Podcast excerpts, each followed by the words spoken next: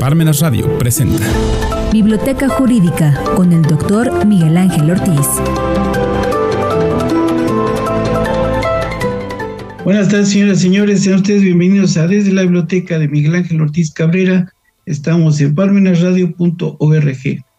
Fíjense que para el día de hoy tenemos algunos puntos que tratar. El primero, Grupo México, después amparo contra universidades privadas, la Suprema Corte de Estados Unidos, conflicto de leyes entre el artículo 94, fracción, más bien décimo párrafo, y el 127, fracción segunda de la Constitución con relación al 24 del Código Civil. Y vamos a empezar. Bueno, fíjense que eh, ha dado mucho ruido, o más bien ha hecho mucho ruido, el hecho de que el señor Germán Larrea eh, trata de impugnar la ocupación que llevó a cabo la Secretaría de Marina en una parte de la línea del ferrocarril que va a, ocupar o que va a ser útil para el corredor transísmico que va de Coatzacoalcos a Salina Cruz. Pero lo que no recuerda el señor Germán Larrea, esto viene a colación porque en la revista del domingo pasado que está aquí, aquí está, dice en la página 40 que respecto de la ocupación temporal que llevó a cabo la Secretaría de Marina, pretende eh, ir o dar la batalla el señor Germán Larrea y su equipo de abogados. Dice Germán Larrea a ganar aunque pierda al amparo del poder página 45. Estoy de acuerdo en que vaya a dar la pelea, es su estilo, a pesar de lo mucho que le ha dado el gobierno mexicano. Pero lo que no toma en cuenta él es lo que establece el artículo 27 de la Carta Magna, y, y voy a dar lectura a él para que salgamos de dudas. Dice, la propiedad de las tierras y aguas comprendidas dentro del territorio, de los límites del territorio nacional, corresponde originalmente a la nación, la cual ha tenido y tiene el derecho a transmitir el dominio de ellas a los particulares, constituyendo la propiedad privada. Luego dice, las expropiaciones solo podrán hacerse por causa de utilidad pública y mediante indemnización. Esto significa que si el señor quiere dar la pelea, pues lo puede hacer. Que vaya a obtener beneficio, eso está por verse. Para eso están los juzgados de distrito. Pero si esto es así, eh, él fue objeto de una concesión que se le dio en la época del doctor Cedillo. Y esa concesión, para entender lo que sucede ahí, tenemos que hacer dos cosas. Una, en primer lugar, acudir al texto de la Constitución, que está, fíjense que aquí tengo una constitución que yo presumo que es la mejor del país, porque la realizó el Instituto de Investigaciones Jurídicas de la Universidad Nacional Autónoma de México, y es una constitución comentada. Y cada uno de los investigadores del instituto fue desarrollando un estudio respecto de cada artículo. Es muy completo, son cuatro tomos. Entonces aquí tengo eh, los primeros dos tomos que establecen lo del 27 constitucional y lo del 73 constitucional, fracción décima séptima. Entonces aquí está la, la constitución comentada, aquí está. Y por lo que hace, este es el primer tomo, y por lo que hace el segundo tomo, el 73, está también en este otro tomo, aquí está. Aquí está. Tomo 2 Vean el grosor. Pero, ¿por qué comento esto? Porque de acuerdo a la concesión que le dio el señor Cedillo, aquí está, hay que entenderlo a la luz de lo que explica quién, don Andrés Serra Rojas, en su libro Derecho Administrativo, que si bien es cierto que es una edición antigua, pero respecto de esa no ha habido muchas modificaciones. Y aquí establece en la página 280 de este libro el párrafo cuarto y quinto del 27 constitucional y establece que corresponde a la nación el dominio directo de todos los recursos y en la fracción mm, décima del 73 constitucional, décima séptima, para dictar leyes sobre vías generales de comunicación y sobre postas y correos. Quiere decir que entonces el señor Germán Larrea, si pretende impugnarlo, pues el Estado tiene el derecho de recuperar la posesión de eso. Ahora, ¿qué fue lo que aconteció? ¿Qué es lo que mueve a la opinión pública? Eh, hubo una, mm, pues puede ser que haya sido una discusión o una discrepancia entre lo que proponía el presidente de la República al señor Germán Larrea.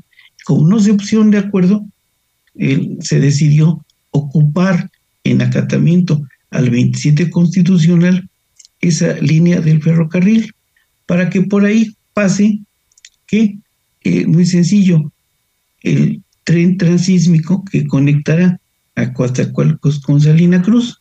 Ahora bien, sobre ese particular tenemos que hacer un comentario alusivo, porque hay interés privado, interés público, interés nacional y además seguridad nacional.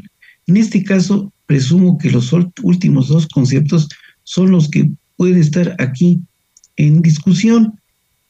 No va a poder mm, discutirse qué va a prevalecer, si el interés del señor Germán Larrea o el interés de conectar al país para hacerle competencia al canal de Panamá para poder transportar las mercancías ahí, en lugar de ir a dar la vuelta hasta allá, que pasen por acá. Si es eso, es un asunto típico de interés público, nacional y de seguridad nacional. Entonces no creo que prosperara la acción que pretende iniciar el señor Germán Larrea en contra de esto, que no es la expropiación propiamente dicha. Esta será el paso siguiente, pero esa expropiación es, dice que solamente podrá hacerse por causa de utilidad pública y mediante indemnización. Le van a pagar al valor comercial y se tendrán que nombrar peritos. Eso también está en este mismo libro de don Andrés Serra Rojas, editorial Porrúa. Entonces, creo que lo, que está sucediendo es que los medios masivos de comunicación, una vez más se demuestra, como no saben derecho, han llenado ríos de tinta sobre este particular, pero no creo que la sangre llegue al río. Presumo que finalmente va a estar de por medio el interés del país por encima del interés privado del señor Germán Larrea. Y entonces ahí se va a resolver. Finalmente el señor es un comerciante, le va a gustar el dinero que le ofrezcan, aunque sea según él poco, él va a querer recuperar más y va a tener que enfilar sus intereses por otro lado. Pero bueno, lo importante es que él no ha tomado en consideración lo que establece el 27 constitucional, al cual ya le he dado lectura. Bueno, ese es el primer punto. Segundo punto que quería comentar es que fíjense que hace años había una discusión en cuanto a que quién era autoridad para efectos de amparo. Entonces aquí en un libro de las partes en el juicio de amparo de don Juan de Dios Castro Lozano, que aquí está en la página 201, habla de que autoridad es aquella que dispone de la fuerza pública.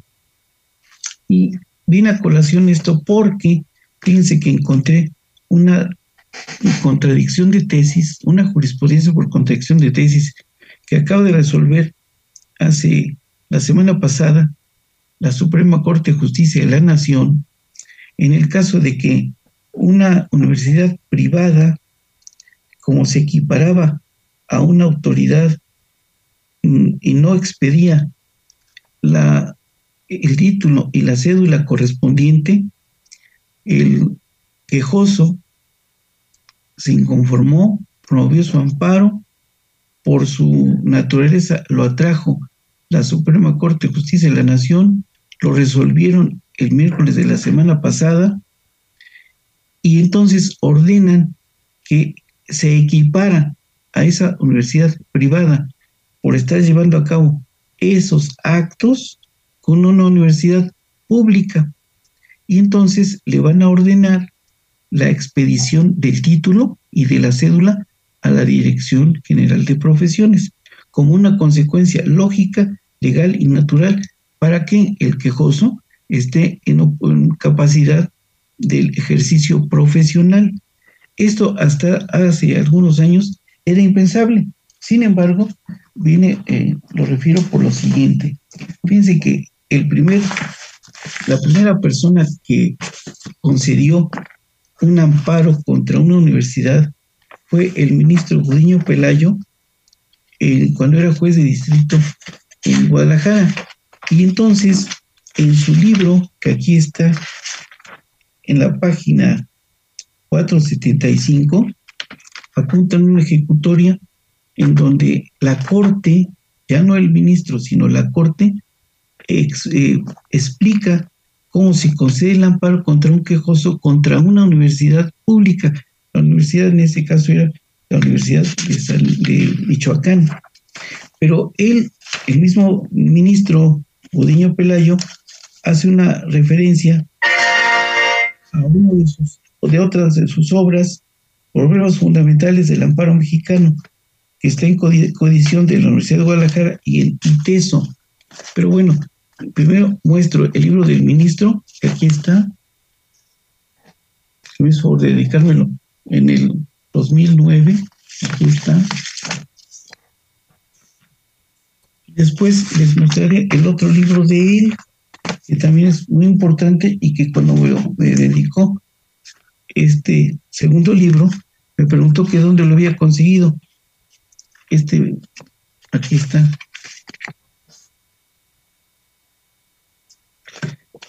Y también transcriben acá la ejecutoria de la que estamos haciendo referencia. Está en la página 106. Y aquí explica por qué se considera autoridad. Aquí está. Y eso ahora analizado a la luz de los criterios de la Suprema Corte de Justicia de la Nación, por eso ordena a la universidad privada la expedición del título y después a la Dirección General de Profesiones, como una consecuencia lógica, legal y natural, la expedición de qué? De la cédula profesional.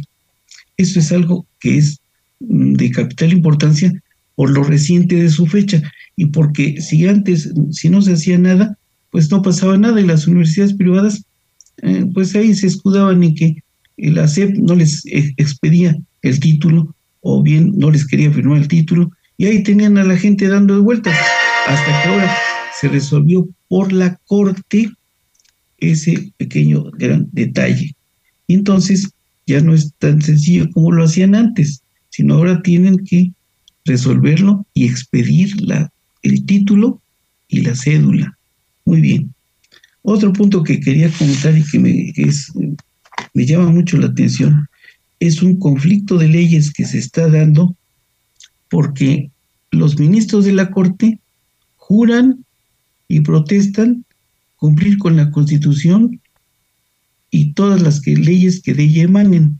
Está en el 127, bueno, está en, uno de los últimos artículos, pero en el 127, fracción segunda, dice textualmente, fue algo que hizo don Venustiano Carranza en su época. Aquí les voy a, leer textualmente lo que se hizo y después les voy a explicar el por qué hay pugna.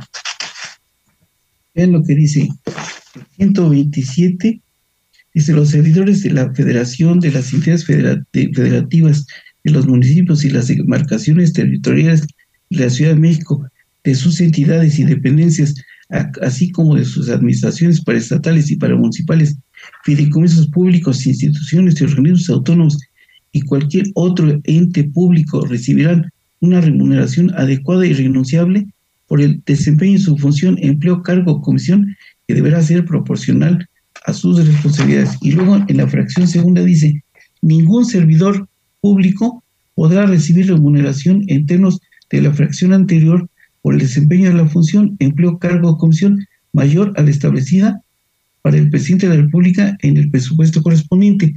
Entonces, que quede claro, dice ningún servidor público. Sin embargo, los señores ministros se escudan en lo estatuido por el 94, décimo párrafo. También les voy a dar, les voy a dar lectura para que vean la contradicción que hay. Dice, la remuneración que perciban por sus servicios los ministros de la Corte, los magistrados del circuito, los jueces de distrito y los consejeros de la Judicatura Federal, así como los magistrados electorales, no podrá ser disminuida durante su encargo.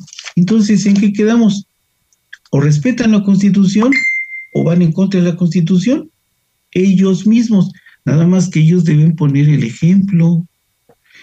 Cabe hacer notar que la Constitución de conforme al 127 fue algo que estableció la Constitución del 17 y esta modificación del décimo párrafo fue una modificación que se hizo en la época del doctor Cedillo el 31 de diciembre de 1994.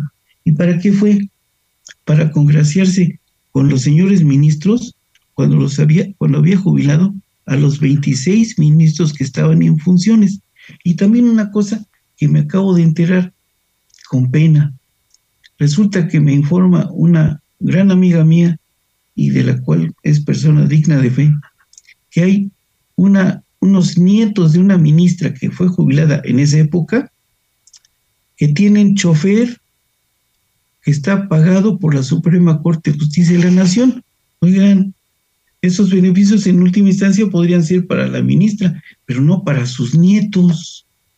Y entonces, fíjense nada más que hay una contradicción ahí muy importante, eh, porque además, fíjense nada más lo que dice aquí el 128 todo funcionario público, sin excepción alguna, antes de tomar posesión de su encargo, prestará la protesta de guardar la Constitución y las leyes que de ella emanen. Entonces, los señores ministros, ¿qué hacen? Son los primeros que tienen que poner el ejemplo, protestaron cumplirla con la Constitución y son los primeros que la violentan.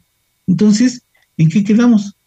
Pero, aquí haciendo un análisis de, este, de estos casos, cuando hay un conflicto de leyes, se tiene que resolver a la luz de qué?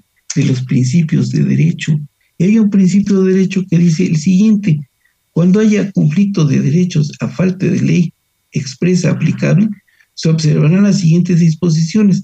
La controversia se decidirá a favor del que trate de evitarse perjuicios y no del que pretenda obtener lucro. Entonces, aquí, ¿quién trata de obtener un lucro? Los ministros. Y deberá estarse en favor de quien trata de evitarse un perjuicio. ¿Quién es el presidente de la República? Entonces los ministros son los que están violentando a la propia constitución. No lo digo yo, es un principio de derecho que está aquí. Artículo 24 del Código Civil. Pero nos sirve como mm, lugar para advertir la importancia que revisten los principios generales del derecho. Esto es de explorado derecho. Muy bien. Si es así, también quería comentar lo siguiente. Resulta que los, aún en la propia constitución de Estados Unidos, porque quería ver qué acontecía en el derecho comparado, quién era el que designaba a los ministros de la Corte, aún en Estados Unidos, también es a propuesta del presidente de la República. Aquí está en la página 107 de este libro, 106 de este libro, dice que los jueces federales son propuestos por el presidente de la República con la aprobación del Senado. Esas propuestas serán por vida o mientras mantengan un comportamiento adecuado. Eh, eso se acostumbra, pero tendrán que ser escogidos del partido político del presidente. Aquí está. The American System of Government. Aquí está. Es un derecho constitucional de los Estados Unidos.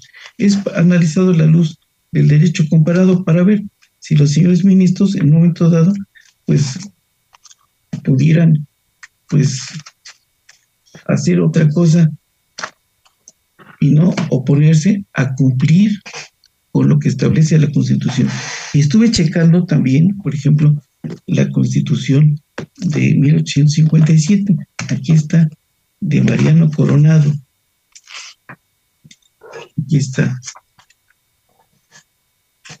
Y también chequé la constitución de 1824 y ese decía que tiene que ser versado los ministros en la ciencia y el derecho a juicio de las legislaturas de los estados y deberían tener 35 años cumplidos y naturales de la República. Pero es importante lo que enseguida voy a comentar. Fíjense que hay algo que a lo mejor nos puede dar una luz sobre este particular. Fíjense, el derecho público emana del derecho sajón. Esto es, nuestra constitución es un derecho público y emana de la constitución de los Estados Unidos de Norteamérica. En tanto que el derecho privado, y entiéndase por derecho privado, títulos de operaciones de crédito o sociedades mercantiles, está inspirado principalmente en los códigos napoleónicos y estos en la tradición romano-germánica. Entonces, por fin, está inspirada en la Constitución de Estados Unidos y por eso me tomé el atrevimiento de verificar esta ley o esta constitución o este libro es un derecho constitucional de los Estados Unidos de Norteamérica. Entonces, si esto es así, hay que revisar todo esto para que no nos sorprendan. ¿Y quiénes son los que luego nos sorprenden? Los medios de comunicación, porque como no saben derecho, por ganar la nota, inventan, pero no van a las fuentes. Las fuentes son que estos libros. Esto que les digo a ustedes de que el derecho público está inspirado en el derecho anglosajón es un libro que publica la Suprema Corte de Justicia de la Nación en el primer curso de Derecho Civil de un autor excelente, a quien no tuve el gusto de conocer, Roberto Cosío y Cosío. Aquí está. Entonces, si es así, pues ya no me queda otra cosa más que comentar.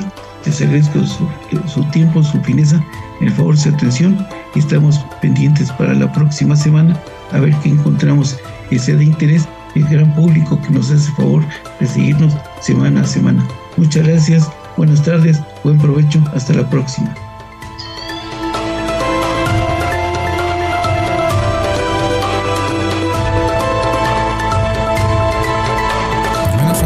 presentó Biblioteca Jurídica con el doctor Miguel Ángel Ortiz.